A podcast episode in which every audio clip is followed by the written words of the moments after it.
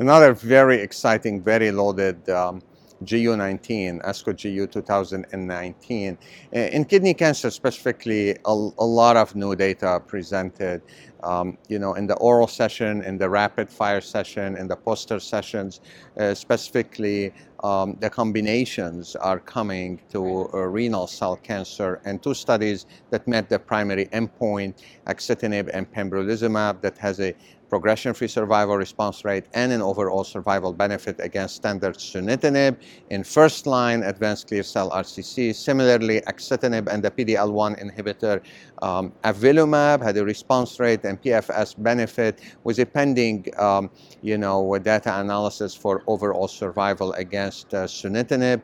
We have uh, data also in non-clear cell RCC, a MET inhibitor, savolitinib, plus a PD-L1 inhibitor in non-clear cell RCC presented by Dr. Powles, as well as a combination of atezolizumab and bevacizumab with Dr. McKay showing a response rate up to uh, 30% or a bit higher. That combination, uh, we know its activity in clear cell RCC.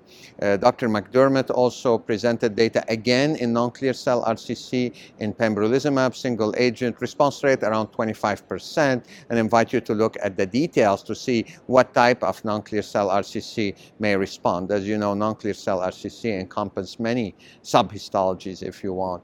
Uh, also data from Dr. Rini, another new TKI we're familiar with from previous trial, tivozanib, now in third line, uh, tivozanib versus sorafenib. The study met its primary uh, endpoint. There had been a press release uh, Uh, around it, and Dr. Rini uh, presented that uh, data.